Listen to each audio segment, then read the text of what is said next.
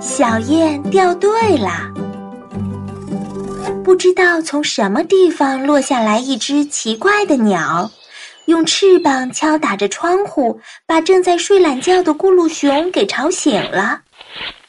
谁呀？咕噜熊打开窗户，你怎么飞到我们这里来了？你是谁？我是小雁。跟着妈妈往南飞，可是我太贪玩，迷路了。可乐猴用手摸了摸小燕，说：“你太小了，一定很饿吧？”“我不饿，就是有点口渴。”小燕笑嘻嘻地说。咕噜熊啊，赶紧端来了一杯水递给小燕。没关系。我们帮你找妈妈。嗯，你们可真好。小雁咕咚咕咚的喝着水。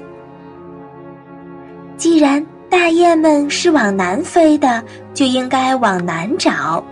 咕噜熊和可乐猴带着小雁来到了森林的南边，可是这里呀，并没有大雁，天空中空空的，除了白云，什么都没有。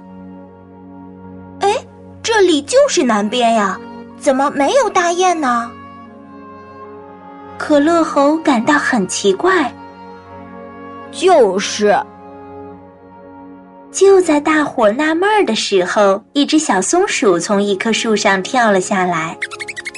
你们在找什么宝贝呢？小松鼠问。不是找宝贝，小雁迷路了。它找不到妈妈和大雁的队伍了。哦，刚才还有只大雁飞到了我的树上，向我打听有没有看到它的孩子呢。它们就在前面，没有多远。快去追！咕噜熊和可乐猴在地上跑，小雁在天上飞。可还没跑多远，一群浩浩荡荡的大雁队伍飞了过来。原来呀，他们没飞远，正在这里来回的寻找小雁呢。我找到了，找到了，谢谢你们！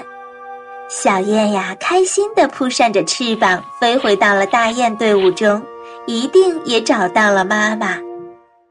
看着大雁们向南飞去，咕噜熊和可乐猴啊，很开心的回家啦。